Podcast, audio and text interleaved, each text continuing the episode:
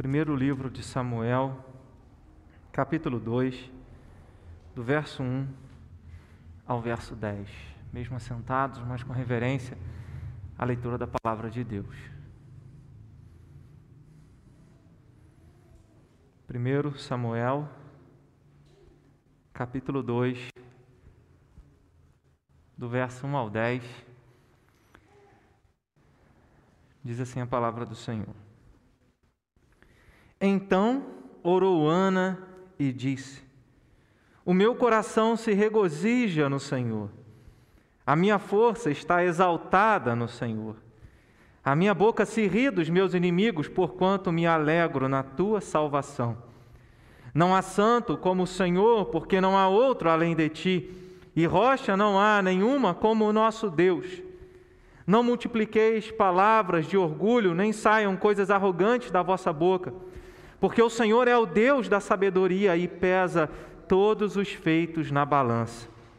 O arco dos fortes é quebrado, porém os débeis cingidos de força. Os que antes eram fartos hoje se alugam por pão, mas os que andavam famintos não sofrem mais fome. Até a estéril tem sete filhos, e a que tinha muitos filhos perde o vigor. O Senhor é o que tira a vida e a dá, faz descer a sepultura e faz subir. O Senhor empobrece enriquece, abaixa e também exalta. Levanta o pobre do pó e desde o monturo exalta o necessitado, para o fazer assentar entre os príncipes, para o fazer herdar o trono de glória, porque do Senhor são as colunas da terra e assentou sobre elas o mundo. Ele guarda os pés dos seus santos, porém os perversos emudecem nas trevas da morte, porque o homem não prevalece pela força. Os que contendem com o Senhor são quebrantados, dos céus troveja contra eles. O Senhor julga as extremidades da terra, dá força ao seu rei e exalta o poder do seu ungido. Amém? Que Deus nos abençoe na meditação da Sua palavra. Todos os estados, até onde eu vi, estão em calamidade. O número de óbitos aumentou, de contaminados aumentou. E a gente olha para toda essa situação e diz assim: é só para chorar, é só para desanimar. E, se a gente, e, e, por vezes, nós precisamos desligar a TV né, e não assistir o, o noticiário. Não como que fugindo da realidade, não, nós sabemos que vivemos uma, uma situação é, difícil. Não fugimos da realidade, mas nós não vivemos só por aquilo que vemos. A nossa, o nosso contentamento, a nossa alegria, a nossa felicidade, não pode depender de situações externas a nós. Porque as, as situações mudam. Eclesiastes 3 diz que existe tempo de sorrir e tempo de chorar.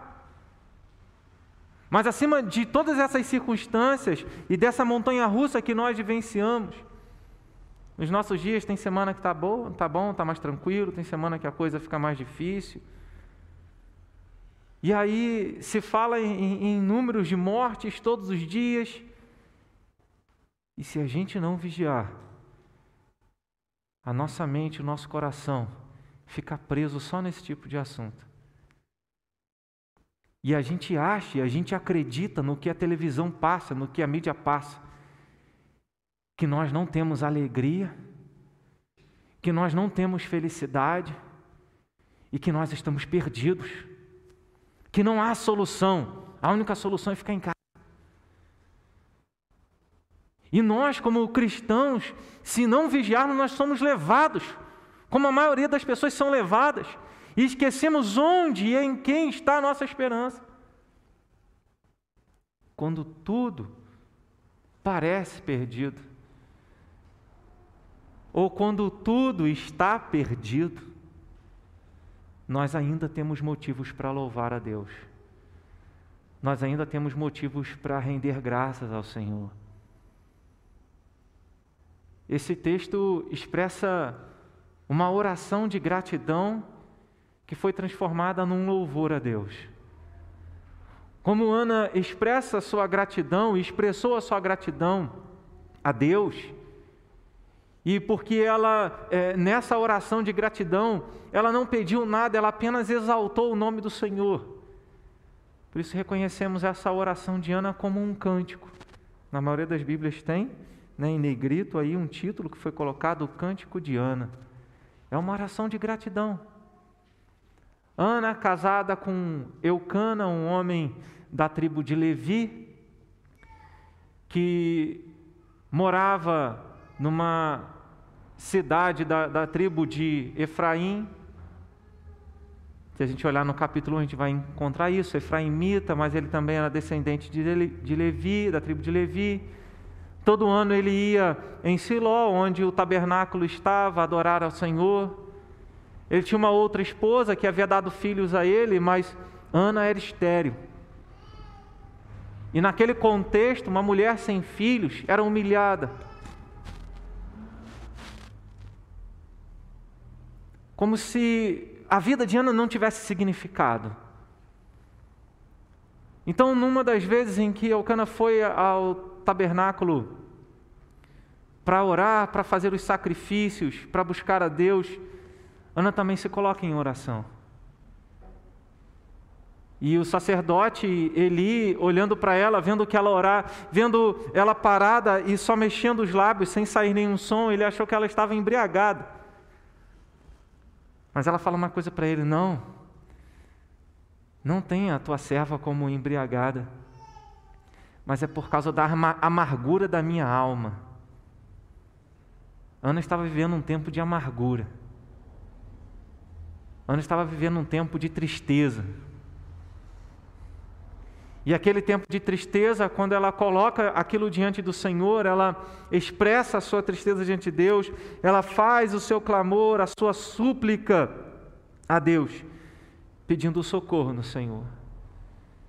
E ela ora, enquanto ela orava, ela derramava lágrimas. Levantou-se Ana e, com amargura de alma, orou ao Senhor e chorou abundantemente. Temos vivido dias que é mais fácil chorar do que sorrir, mais fácil reclamar do que agradecer. Mas o cântico de Ana nos lembra um movimento contrário daquilo que nós vemos no nosso tempo, e na verdade, como discípulo de Jesus, a nossa postura não é a mesma postura da sociedade, a mesma postura do mundo, porque eles não conhecem o Deus que nós conhecemos. podem tirar tudo de nós. E ainda assim nós teremos motivos para louvar ao Senhor. Tem um louvor que fala sobre isso, né? Eu tenho motivos para te exaltar, te bem dizer, te adorar. Nós temos motivos para louvar ao Senhor. Temos motivos para agradecer a Deus. E Ana expressa isso com a sua oração e nós, e nós entendemos é, por que essa história está aqui. Porque o primeiro livro de Samuel começa com a história de uma mulher estéril que, depois de orar e clamar pelo socorro de Deus para que Deus desse a ela um filho, Deus a abençoa e dá a ela um filho. Ele foi chamado de Samuel. E aí nós, a maioria, de nós conhecemos a história de Samuel, ele foi alguém que liderou o povo de Israel e fez o papel da transição para a monarquia, dos juízes para a monarquia. É aquele que liderou o povo e ungiu Davi como rei de Israel. Ungiu Saul, mas ungiu também a Davi. E esse é, é, é o objetivo do Cântico de Ana. Introduzindo o livro de, de 1 Samuel, mostrando que há motivos. Se você ler o, o, o, último versículo do livro de Juízes, diz: Naqueles dias não havia rei em Israel, cada um fazia o que era certo, o que achava mais reto. As pessoas estavam perdidas, o povo estava perdido, o sacerdócio também, em pecado. A primeira mensagem de Deus que Samuel recebe é: Olha, eu condenei a casa de Eli, porque os filhos dele são maus aos meus olhos, não me obedecem. E eu vou riscar o nome de Eli. Não vai ter misericórdia para eles, porque ele já foi avisado e ele não corrigiu os filhos dele. Essa é a primeira mensagem para nós vermos que a, a, a estrutura social, religiosa, política estava desabada. Estava tudo em ruínas. E, é que, e é, não é um contexto diferente do que nós vivenciamos. Vivenciamos um mundo em que não tem certo e errado. É tudo relativo, cada um com a sua verdade. Não tem mais pecado, não tem mais problema nenhum. Vamos viver do jeito que a gente quiser. Se, se a sociedade fosse assim e a igreja não, a gente entenderia, muito bem. Mas o problema é que até mesmo a igreja, em muitos contextos, até mesmo a igreja se distancia do Senhor. Como era, como foi com o sacerdote Eli e os filhos dele. Mas aí Deus responde à oração de uma mulher estéril, dá a ela um filho, e ele seria um instrumento de Deus. É a providência divina na história do povo dele, provendo um rei, alguém que pudesse dirigir o seu povo. O cântico de Ana, como outros cânticos na Bíblia, ele aparece para celebrar o poder de Deus, para celebrar o agir de Deus, a intervenção da providência divina na história humana. Êxodo, capítulo de número 15, existe o cântico de Moisés. Quando e o cântico ele vem por quê? Porque o povo atravessou o Mar Vermelho, o exército de Faraó foi derrotado ali, pereceu no Mar Vermelho e os israelitas foram libertados do poder de Faraó, do poder do Egito. Então, o, o cântico de Moisés em Êxodo 15 celebra a, a libertação, celebra o poder de Deus em salvar o seu povo. Nós encontramos outro cântico também muito importante na palavra, no Evangelho de Lucas, capítulo de número 1, que é o cântico de Maria. Quando o anjo dá a notícia, Maria, agraciada por Deus, você vai dar à luz o Salvador. E ela, depois de ouvir a mensagem do anjo, ela diz que se cumpre em mim a vontade de Deus. E ela exalta o nome do Senhor. E exalta o nome do Senhor por, pelo quê? Porque ela seria instrumento de trazer ao mundo o Salvador. Ela estava exaltando a Deus pela salvação. Porque Deus traria a salvação. Então, os cânticos que aparecem na palavra de Deus, eles celebram a obra de Deus na nossa vida, celebram a intervenção divina na história humana, para mostrar que Deus ainda está no controle de todas as coisas, como sempre esteve e continuará. Quando a gente lê nesse cântico, quando Ana declara nesse louvor, nessa oração de gratidão, que Deus é, domina e colocou a terra sobre colunas. E aí, no verso, isso no verso de número 8, né? porque do Senhor são as colunas da terra e assentou sobre elas o mundo. Colunas aqui no sentido, como Paulo ele fala sobre isso, sobre autoridade. As colunas aqui seriam autoridades, os governantes. E Deus estabeleceu governantes sobre o mundo inteiro e ele domina sobre eles. Esse cântico é um prelúdio que prepara para a vinda do rei Davi. Porque ele termina dizendo que Deus iria trazer o ungido, fortalecer o seu rei. Não havia rei ainda. Mas, como eu falei, esse cântico está preparando, é uma introdução para aquilo que Deus iria fazer na história naquele, nesse momento do primeiro livro de Samuel. E é o que os cânticos fazem. Eles nos chamam a olhar para Deus, a olhar para o cuidado de Deus, e não ficarmos presos às nossas lutas e dificuldades, mas reconhecermos que nós temos o cuidado de Deus sobre a nossa vida. Nós temos motivos para louvar a Deus, ela no versículo de número ela diz: O meu coração se regozija no Senhor. É o louvor dela, é a oração de gratidão dela. Quando nós olhamos para esse cântico que parece um salmo de louvor a Deus. Parece entre aqueles salmos, depois do Salmo 145, né, 144, 145, que exaltam o poder de Deus, a obra salvadora de Deus. Esse cântico também é assim, é um chamado para nós louvarmos a Deus.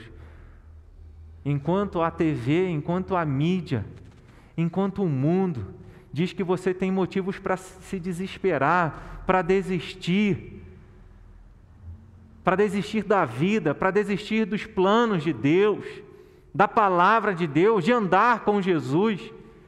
A palavra de Deus todos os dias nos apresenta motivos, motivos, motivos para nós estarmos louvando o Senhor, para nós estarmos adorando ao Senhor como nós começamos o culto, porque dele, por ele para ele são todas as coisas, a ele pois a glória eternamente. Motivos para louvarmos a Deus, porque Deus é a nossa força. O verso de número 1, 3, 4 e 9, eu vou mencionar esses versículos, são os versículos onde a gente percebe Ana exaltando a Deus pela força que Deus deu a ela. Então, no verso de número é, 1, ela diz: O meu coração se regozija no Senhor, a minha força está exaltada no Senhor. É como se ela dissesse: Olha, se eu fui fortalecida, foi pelo Senhor. A minha força está em Deus. Isso é um contraste com o verso de número 9, quando no verso 9 ele diz no, no final: Porque o homem não prevalece pela sua força.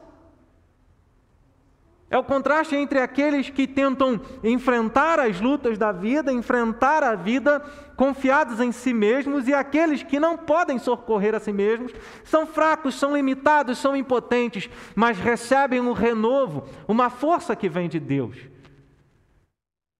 O profeta Isaías, no capítulo de número 40, depois de falar da grandeza de Deus, a partir do verso de número 11, ele começa o capítulo 40 falando: Consolai o meu povo, mas no verso 11 ele fala da grandeza de Deus e ele termina o capítulo 40 dizendo: Os que esperam no Senhor renovam as suas forças.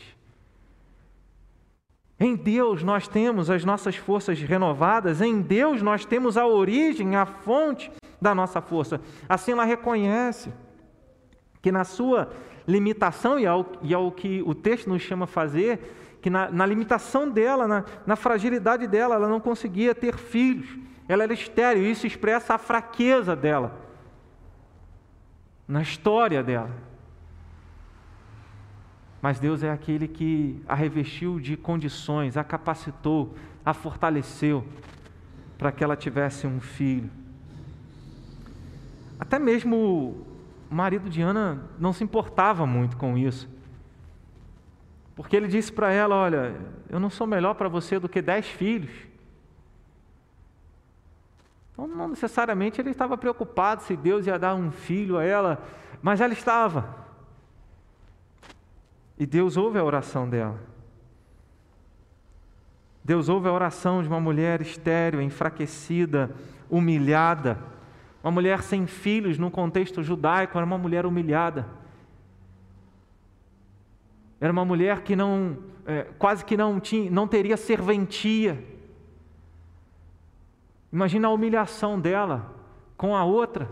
E o texto diz que a penina humilhava ela. E aí o salmo mostra, faz esse contraste entre aqueles que são arrogantes, que confiam em suas próprias forças, e aqueles que, como diz no versículo de número 4. O arco dos fortes é quebrado, porém os débeis, débeis aqui é fraco, os fracos. Os fracos são revestidos, cingidos de força. Nós vemos a ação de Deus em fortalecer aquele que é fraco. Será que isso está distante de nós? Será que em todo tempo você se sente capaz, fortalecido, pronto. Ou é ao contrário? É claro. É claro que ninguém em todo tempo estará firme, ninguém em todo tempo estará se sentindo bem, capacitado, fortalecido, pronto, pronto para enfrentar o mundo inteiro. Não! Pelo contrário, É possível que na maioria das vezes nós olhemos para nós mesmos e nos vejamos como fracos, como incapazes. Mas isso é motivo para desistir e não louvar ao Senhor? Não! É motivo para louvarmos a Deus, porque na nossa fraqueza o poder de Deus se manifesta. Quando Paulo pediu a Deus que tirasse dele um espinho na carne, e Paulo pede três vezes, e Jesus responde para ele: Não, a minha graça te basta, porque o meu poder se aperfeiçoa na fraqueza. Então a gente encontra na palavra, Paulo dizendo na segunda carta aos Coríntios, capítulo 12, lá na altura do verso 9: Eu vou me alegrar nas minhas fraquezas, porque quando eu sou fraco, então é que eu sou forte. E Paulo sabia muito bem que a força dele vinha do Senhor. Então, quando ele escreve a carta aos Efésios, falando sobre a armadura de Deus, falando que a nossa luta não é contra a carne ou sangue, mas contra as forças espirituais do mal, ele diz lá no capítulo de número 6 aos Efésios, no verso 10: Quanto ao mais sede fortalecidos no Senhor e na força do seu poder. Paulo sabe que nós vamos dar conta se nós buscarmos força em Deus. E buscar força em Deus significa que em muitos momentos você vai se sentir fraco, porque é nessa hora que Deus opera. No momento da fraqueza e da limitação e da impotência de Ana, da humilhação de Ana, foi a hora em que Deus a revestiu de força e fez com que ela desse à luz um filho. Paulo foi apedrejado, deixado como morto mas Deus o revestiu de forças, ele levantou e continuou pregando o Evangelho. É possível que você se, se sinta no fundo do poço, é possível que você se sinta enfraquecido, é possível que você se sinta sem forças para continuar e diga para você mesmo: Eu não aguento mais essa pandemia, eu não aguento mais toda essa luta, toda essa dificuldade. Depois que Paulo diz em Efésios 6, sejam revestidos no Senhor e na força do seu poder, sejam fortalecidos no Senhor e na força do seu poder. Ele completa no verso 10 de Efésios 6, dizendo que nós devemos nos revestir de toda a armadura de Deus, para que nós possamos resistir a todas as ciladas do diabo. É isso que nos fortalece. Então, quando nós lemos no verso 4 que os débeis, os fracos, são cingidos de força, o Novo Testamento não explica como isso acontece. Como é se cingir de força? Como é ser revestido da armadura de Deus? E aí, se a gente for pegar ali e destrinchar, explicar Efésios capítulo 6 a partir do verso 10, ele vai falar que a nossa luta não é contra a carne ou sangue, ele vai falar sobre a certeza da salvação, o capacete da salvação, ele vai falar sobre o uso da Bíblia Sagrada, que é a espada do Espírito, e ele vai falar sobre a oração. Ele vai falar sobre a convicção da salvação, a fé, através da qual nós conseguimos apagar os dardos inflamados do maligno. É esse revestimento que Deus nos dá.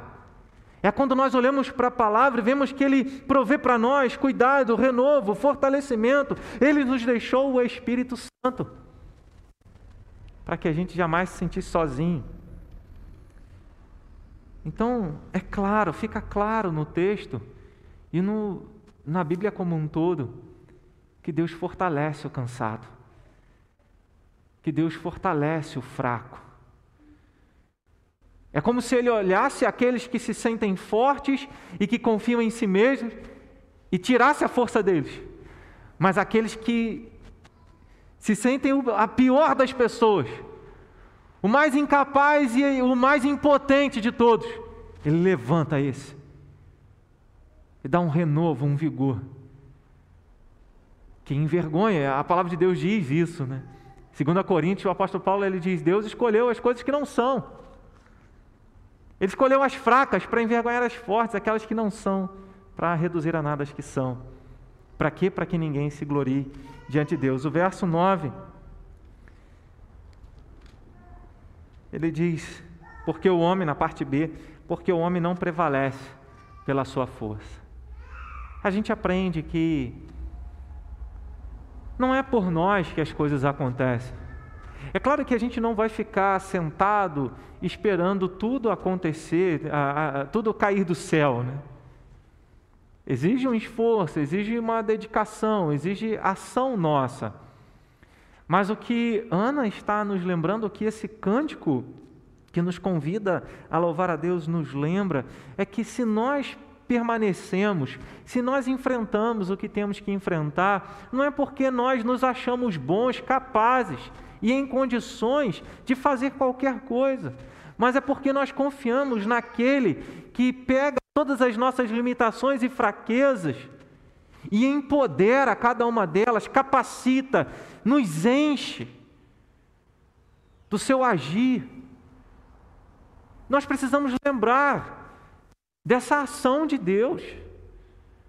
Para que quando o abatimento vier, nós lembremos, bem, pera, para. Como Davi, em alguns momentos, ele disse para si mesmo, escrevendo nos Salmos: Por que estás abatida, ó minha alma? Por que te perturbas dentro de mim? Dialogando com ele mesmo. Mas ele olha para o Senhor, ele olha para o Deus que, que sustenta e fortalece. E não apenas é, nos faz enfrentar as situações, mas ele, ele nos sustenta quando nós passamos por essas situações. E, e aí eu quero, quero que nós pensemos também que não se trata do se sentir forte. Você pode recapitular, lembrei aqui de Gideão. O anjo do Senhor vai falar com Gideão. Vai, liber... Vai nessa tua força, Gideão. Gideão fala: Eu sou o menor, minha família é a menor, eu sou o mais novo, nós não temos recursos. Como eu vou libertar o povo, o meu povo, e salvá-lo dos midianitas? Ele não, ele não tinha condições, ele olhava para ele e diz: Não. Aí Deus fala para que o anjo do Senhor, que é o Senhor, falando para ele: Vai nessa tua força. Eu não estou te enviando, não estou. E ainda ele fez uns, uns testes com Deus. Então, a palavra de Deus nos mostra isso. Aqueles que se veem incapazes são esses que são fortalecidos pelo Senhor. Então não confunda o sentir-se fraco com o estar fraco, porque você pode sentir-se fraco, mas está cheio da força que vem do Senhor. Moisés diz: Senhor, eu sou pesado de boca, não sei falar, não vou dar conta de fazer isso. E Deus diz: vai, porque eu estarei com você. É o que nós devemos lembrar cada dia. Se Deus abate aquele que é arrogante, aquele que confia em si mesmo, né? o, verso, o verso de número 3, ele diz: Não multipliqueis palavras de orgulho, nem saiam coisas arrogantes da vossa boca. Deus pesa tudo na balança. Deus, é, é, e aqui é a justiça de Deus, né? Ele vê a todos. Então, existe um contraste aqui nesse texto da arrogância com a humildade. Aquele que se acha bom o bastante, capaz, e aquele que não se vê assim, e por isso é humilde, por isso se humilha. Em Filipenses capítulo 2, a partir do verso 5, Paulo ensina sobre a humilhação, o estado de humilhação de Cristo. E como ele foi fiel até a morte, Deus o exaltou sobremaneira, dando a ele um nome que está acima de todo nome. Jesus também ensina sobre isso, mostrando que aqueles que se humilham serão exaltados. Em outras palavras, aqueles que reconhecem a sua dependência de Deus e a sua fraqueza, eles serão sustentados pelo Senhor. Você não precisa se sentir forte em todo o tempo para receber da força de Deus. Percebe isso? Mas é justamente naquele momento que a gente se sente fraco, que a gente se humilha, que Deus nos sustenta e nos fortalece. Esse é um bom motivo para louvar a Deus. Ana viu nisso o motivo para louvar a Deus e agradecer ao Senhor, porque quando ela estava na sua humilhação, na sua fraqueza, na sua limitação, Deus a revestiu de forças. E Ele pode fazer isso com você também. Faz isso com cada um de nós. Segundo, um outro motivo que nós temos para louvar a Deus é porque Deus é o nosso refúgio. O verso 2, verso 5, verso 7 verso 8. O verso 2 ele diz: Não há santo como o Senhor, porque não há outro além de ti, e rocha não há nenhuma como o nosso Deus. É interessante que esse conceito, eh, os irmãos que participaram do estudo bíblico na última quinta-feira, vira essa ideia da santidade de Deus, né? quando ele fala não há santo como o Senhor. É, existe um aspecto na santidade que não tem a ver com um aspecto moral, um aspecto ético, né, de fazer certo ou errado, mas sim com aquele que torna Deus distinto, separado de qualquer outro ser. E é o que esse versículo demonstra. Não existe ninguém como Deus. A santidade dele ah, é, um, é um significado da palavra santo, né? o torna separado de todos os outros seres. Não existe ninguém como o Senhor. Isso deve nos levar a adorá-lo, a reverenciá-lo, a temê-lo, porque só Ele, como diz o verso número 2, é a rocha. Em vários textos do Antigo Testamento, nos Salmos, nos livros proféticos, em alguns momentos aparece essa expressão de Deus como a rocha. A rocha é o lugar onde nós buscamos refúgio.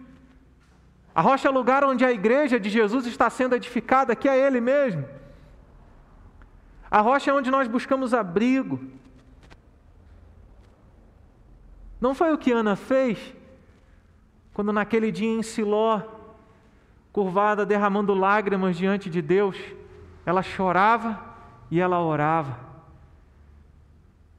E depois, quando ela deu à luz, Samuel, já com aproximadamente os seus cinco anos, ela volta a Siló, ao tabernáculo, e diz ao sacerdote ali: Por este menino orava eu. Ali estava a prova de que Deus foi o abrigo de Ana naquele dia que ela derramou lágrimas diante do Senhor. Às vezes demora para que a gente possa perceber isso. O tempo de Deus não é o nosso tempo. Mas naquele dia Ana experimentou o, o refúgio do Senhor. Quando a gente coloca o nosso coração diante de Deus, quando a gente pede socorro de Deus, quando a gente busca refúgio no Senhor, a gente encontra. Se é de coração, a gente encontra. O profeta Jeremias, no capítulo 29, a partir do verso 13, ele fala: Olha, vocês vão passar a orar a mim, vocês vão me encontrar quando vocês me buscarem de todo o vosso coração, e eu serei achado por vocês e farei mudar a vossa sorte. Quando nós buscamos a Deus de coração, nós o encontramos. Ele é refúgio, Certa vez, Jesus pregando para a multidão e de repente ele se compadece das pessoas que estavam ao seu redor, é, com tantos problemas, tantas situações, as mais diversas. E ele fala lá em Mateus 11, 28, Vinde a mim, todos vocês que estão sobrecarregados, e eu vos aliviarei. Cansados e sobrecarregados, eu vos aliviarei. Porque o meu jugo é suave, o meu fardo é leve. É nele que nós encontramos refúgio, é nele que nós encontramos cuidado. Em vários textos, o apóstolo Paulo também explica e mostra que a rocha através da qual Moisés descedentou, ou seja, tirou água e, e saciou a sede do povo de Israel, era Cristo. E nós encontramos no Evangelho de João Jesus dizendo: Eu sou a água viva. Quem crê em mim, do seu interior fluiria um rio de água viva, a ação do Espírito Santo de Deus, a ação de Cristo na vida daquele que crê. Com isso, quando Ana, diz, quando Ana diz que o Senhor é santo e não há alguém como Ele, e não há rocha como o nosso Deus, ela está nos ensinando que não existe outro abrigo para o qual nós devemos correr mas somente o Senhor. Queremos descansar em muitas coisas, queremos descansar e encontrar paz em boas notícias, queremos encontrar paz e alegria na nossa vida de volta ao normal. Mas não é isso que traz paz e refrigério para a nossa alma. Certamente você já deve ter conhecido alguém que tem de tudo não tem falta de nada material e não tem paz e nem alegria, porque não conheceu o refúgio que é Jesus. Na verdade, Jesus nos permite é, ter é, sossego, ter refrigério e paz até nos momentos mais difíceis. E ele falou isso em João capítulo 14, verso 27 quando ele diz: A minha paz vos dou, não há dor como a dar ao mundo. Ana terminou de orar, isso está no capítulo 1, tá? Capítulo anterior. Ana terminou de orar e o sacerdote ali disse para ela: Já que é assim, já que você está orando por um filho, que Deus te conceda o pedido que você fez, que Ele te abençoe. Aí diz o texto que Ana se levantou e que o semblante dela já não era tão triste. Diz o texto, já não era triste. 1 Samuel 1, 17 e 18. Então lhe respondeu Eli: Vai-te em paz, e o Deus de Israel te conceda a petição que lhe fizeste. E disse ela: Acha a tua serva mercê diante de ti, favor né, diante de ti. Assim a mulher se foi seu caminho e comeu, e o seu semblante já não era triste. É o que acontece quando nós buscamos refúgio no Senhor. A gente pode chorar em alguns momentos, a tristeza dura uma noite, mas de manhã vem o renovo, vem as misericórdias do Senhor, vem a alegria do Senhor, e nós somos sustentados e fortalecidos, e a gente vive isso. Tem dia que a gente não está bem, aí a gente lembra: eu tenho uma rocha, eu tenho um abrigo, eu tenho alguém para buscar, eu tenho alguém que está presente na minha vida, eu tenho alguém que me socorre, que me dá segurança. Aí, quando nós olhamos os versos 5, 7 e 8, nós encontramos como se manifesta, como, como Deus manifesta esse refúgio. O primeiro é a oração. Ana encontrou na oração um refúgio no Senhor. Mas o verso 5, 7, 8, que tem a mesma ideia, ele diz assim, verso 5: Os que antes eram fartos, hoje se alugam por pão, mas os que andavam famintos não sofrem mais fome. Quem estava com fome? Não tem mais fome. A providência de Deus. O verso de número 7. Né, até o, o, finalzinho né, do verso 5 que eu não li. Até estéreo tem sete filhos, e a que tinha muitos filhos perde vigor. Ana não teve sete filhos, ela usa a expressão sete porque é o número da perfeição né, para o judeu e ele, ela entendia que ela já estava é, satisfeita, né, realizada com a vinda é, de Samuel. Né? E Ana teve, depois teve três filhos e mais duas filhas, então no total ela teve quatro filhos e duas filhas. Né? Foram seis filhos no total. Se a gente continuar lendo, a gente encontra essas informações. E aí no verso de número 7 diz: O Senhor empobrece enriquece, abaixa também exalta. Aí o verso 8 ele vai explicar o que o verso 7 está querendo dizer levanta o pobre do pó e desde o monturo exalta o necessitado. Percebe que ele usa a mesma linguagem. No verso 7 ele usa empobrece, no verso 8 ele usa levanta o pobre. E depois ele diz no verso 7, abaixa e também exalta. E no verso 8 ele diz, exalta o necessitado. Então ele está mostrando, é, é a mesma situação, o mesmo contexto. Ele está dizendo que Deus cuide é um refúgio para aquele que não pode socorrer a si mesmo.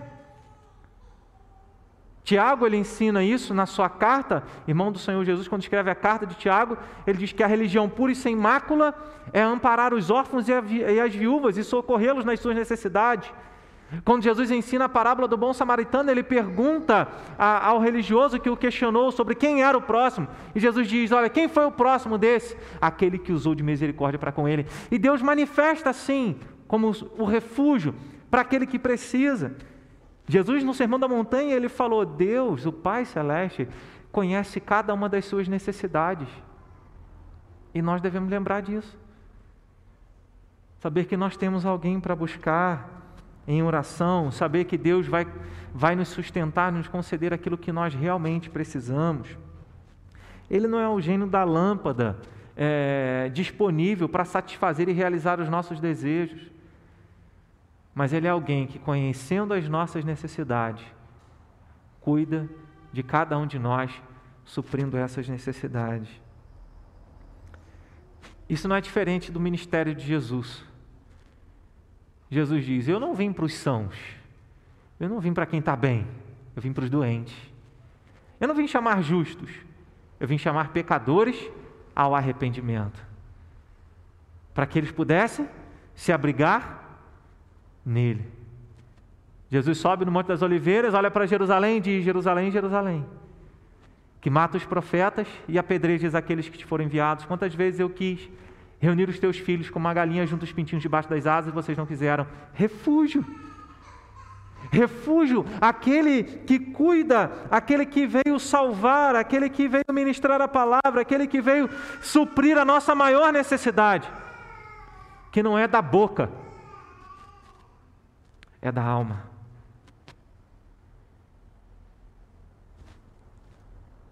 Quando Ana busca refúgio no Senhor, e ela levanta daquela oração, e o seu semblante já não era triste. O primeiro lugar que Deus agiu na vida dela foi na alma dela. E é o que nós precisamos lembrar, irmãos. A teoria, a teoria até é bonita, mas a prática é tão difícil. Mas é o nosso chamado, é, é, é confiar nesse Deus, é celebrar é celebrar porque nós não estamos sozinhos, porque nós temos o Senhor. E Ele é tão precioso. O apóstolo Pedro, na primeira carta, ele fala da rocha, que é a pedra angular, que para nós, eleita e preciosa, preciosíssima. E essa rocha é Cristo. Que nós lembremos que o nosso refúgio não está numa economia forte, numa saúde e numa educação estruturada. O nosso refúgio está no Senhor Jesus, gente. E a gente precisa lembrar disso e viver isso. Então, quando você ouvir notícias para desesperar, você lembre que Jesus está a uma oração de distância que Ele está perto. Basta você buscar por Ele. E Ele vai sustentar você. Em último lugar, um outro motivo que nós temos para louvar a Deus é porque Deus é a nossa salvação. Verso 1, 6, 9 e 10 trazem essas informações para nós. Verso 1. Ana disse: a minha força está exaltada no Senhor, a minha boca se ri dos meus inimigos. Por quê? Porquanto me alegro na tua salvação. Ana se alegrava no Senhor porque Ele era a salvação dela. Você pode perder tudo, mas se você creu em Jesus como seu Senhor e Salvador, nada te separa de Deus. Romanos 8, a partir do verso 35, quem nos separará do amor de Cristo? Ana se alegrava por causa da salvação. Deus tem as nossas vidas em Suas mãos. E aí no verso de número 6, verso de número 6 diz: O Senhor é o que tira a vida e a dá, faz descer a sepultura e faz subir. Em outras palavras, Deus tem a nossa vida nas mãos dele. É o que significa, de uma maneira bem simples, o texto. Nós podemos aplicar isso para o futuro para o tempo de Cristo, quando nós sabemos, Jesus falando: Eu sou a ressurreição e a vida. Quem crê em mim, ainda que morra, viverá, e todo que vive e crê em mim não morrerá eternamente. Creis isto? É esse o motivo da celebração, é esse o motivo do louvor. Sabe, se a sua alegria depende das circunstâncias, você ainda não entendeu que a salvação, a vida eterna, a comunhão com Deus é o que se tem de mais sublime, de mais especial, que não pode ser comprado com dinheiro, que não depende de qualquer classe social, de qualquer condição que nós tenhamos, mas uma expressão da graça de Deus, uma expressão do cuidado de Deus. podemos esperar, porque um dia, quando Jesus descer do céu, quem creu nele ressuscitará para estar para sempre com ele. Quando nós olhamos o verso número 10, 9, ele guarda os pés dos seus santos. Aí você pensa, o que é guardar os pés dos seus santos? A gente lê até o meio do versículo a gente entende, porque ele diz: Porém, os perversos emudecem nas trevas da morte. Então, guardar os pés dos santos é preservar a vida e não e impedir que eles experimentem a morte. E aqui numa aplicação até da morte eterna, principalmente. O apóstolo João, escrevendo Apocalipse, capítulo 20, ele fala: Felizes são aqueles que têm parte na primeira ressurreição. Sobre esses, a segunda morte não tem poder algum. Primeira ressurreição é aquele momento em que você deixa a morte para a vida, que você crê em Jesus como seu Senhor e Salvador, e você confia que Jesus morreu na cruz para te salvar e ressuscitou o terceiro dia para te dar uma nova vida. Essa é a primeira ressurreição. Então ele guarda os pés dos seus santos. Jesus fala sobre isso numa outra linguagem, quando fala do bom pastor, ele como bom pastor, no Evangelho de João, capítulo 10, verso de número 28. Ele fala das ovelhas. As ovelhas que o Pai me dá, essas vêm a mim. De maneira nenhuma elas não saírem fora. Se você está com o Senhor, se você crê no Senhor, você está bem seguro nas mãos de Deus. Poderíamos aplicar até o início desse versículo a, a doutrina chamada perseverança dos santos. Uma vez que recebemos graça de Deus e fomos colocados num estado de graça, não somos mais separados de Deus, mas Ele mesmo nos guarda das trevas da morte. Nesse cântico, falando sobre a salvação, além de expressar a, a, a, a ação de Deus em conceder a vida, ele fala também do reino. Ele fala daquele que reinaria, ungido, capacitado por Deus para dirigir o povo de Deus. O verso de número 10. Os que contendem com o Senhor são quebrantados, dos céus troveja contra eles. O Senhor julga as extremidades da terra. E ele diz: dá força ao seu rei. Aqui começa a aparecer o conceito de rei e de reino na palavra de Deus, preparando para a monarquia que viria com Saul e depois com Davi. Mas ele diz: dá força ao seu rei e exalta o poder do seu ungido. Quando fala que alguma coisa é ungida por Deus, está dizendo que aquilo foi separado para o serviço de Deus e foi empoderado, foi capacitado, foi dotado. A gente pode usar esse nome que quiser, né? os dons do Espírito, o poder de Deus, a força que vem de Deus, a capacitação que vem de Deus, e Deus dá condições para essa pessoa realizar a tarefa para a qual Deus a separou para isso. Moisés diz: Está pesado, Senhor, o cargo, está pesada a carga. Chama mais 70 aí que eu vou tirar um, o meu espírito que está sobre você e vou partilhar com outros 70. Moisés tinha o Espírito Santo. Em outras palavras, ele foi capacitado por isso quando ia se construir os utensílios do tabernáculo. Deus falou para Moisés: Eu separei o Oliabe, dei a ele capacitação do meu espírito para fazer toda a obra que precisa ser feita. Percebe que quando Deus unge, é que Ele separa para si, para cumprir os seus próprios desígnios, os seus propósitos. E Ele separou alguém. Ele separou Davi, alguém que foi escolhido pelo Senhor para reinar sobre o povo de Deus. E Deus faz uma promessa para Davi: nunca te faltará sucessor no seu trono. E aí nós lemos a palavra do Senhor, Isaías, capítulo de número 9, verso de número 7, quando Deus promete enviar aquele que seria descendente de Davi, se assentaria no trono de Davi, cujo domínio e governo jamais teriam fim.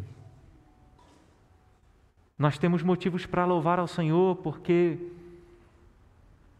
Deus enviou esse que é Rei e Salvador, que é o nosso Senhor Jesus Cristo.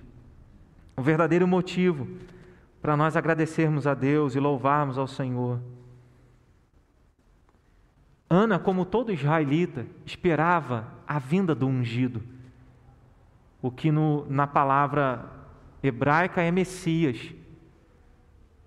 Todo judeu esperava o Messias, esperava o Salvador, esperava o libertador. E Ana, quando dá a luz a Samuel, ela tem essa esperança. Será esse? Samuel foi um grande homem de Deus, mas não era ungido que governaria o povo de Deus. Mas o filho dela, Samuel, foi quem ungiu o rei Davi como futuro rei de Israel. E nós sabemos que Jesus Cristo é quem assume esse lugar. Alguém que veio reinar sobre as nossas vidas, alguém que veio nos salvar, para que nós nos sentíssemos seguros, para que nós nos sentíssemos sustentados, fortalecidos, amparados pelo Senhor e salvos pelo Senhor. O que você espera para louvar a Deus? Sabe, Samuel não foi a razão da alegria de Ana. Porque o texto, no verso 1, as primeiras palavras são: O meu coração se regozija no Senhor. O meu coração se regozija no Senhor. Ela não disse: O meu coração se regozija no meu filho. O meu coração se regozija é, nas bênçãos que eu ganhei. Não. O meu coração se regozija no Senhor. Ela se alegrou em Deus. E às vezes nós ficamos esperando bênçãos para que as bênçãos e a solução de todos os nossos problemas sejam um verdadeiro motivo para nós louvarmos a Deus. Nós não podemos perder a perspectiva de que nós louvamos a Deus por quem Ele é e pela obra dele na nossa vida, e não pelo que temos em nossas mãos. Se você espera ter alguma coisa para abrir os seus lábios e expressar gratidão a Deus, talvez nessa vida você não vai fazer isso. Mas eu tenho certeza que não é essa a vontade de Deus para você. A palavra de Deus diz que em todas as coisas nós devemos ser gratos. Não podemos louvar as bênçãos ao invés do autor das bênçãos. A nossa alegria não podem ser as coisas e as bênçãos, porque elas vêm e elas vão. Mas a nossa alegria e o verdadeiro motivo do nosso louvor e gratidão deve ser Jesus Cristo porque é nele que nós temos força para lutar contra o pecado, lutar contra os valores do mundo. É nele, em Jesus, que nós temos abrigo, porque é por meio dele que o Pai ouve as nossas orações.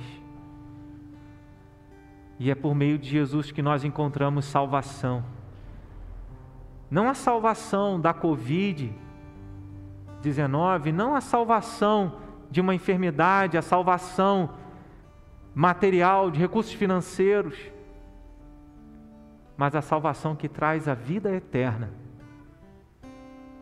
E se você não se alegrar com a vida eterna, nada mais vai te alegrar. Então que nós celebremos a vida eterna, que nós celebremos todos os dias lembrando que nós temos muitos e muitos motivos para louvar a Deus, porque Ele tem cuidado de nós, porque nós estamos seguros, sustentados e fortalecidos pelo Senhor.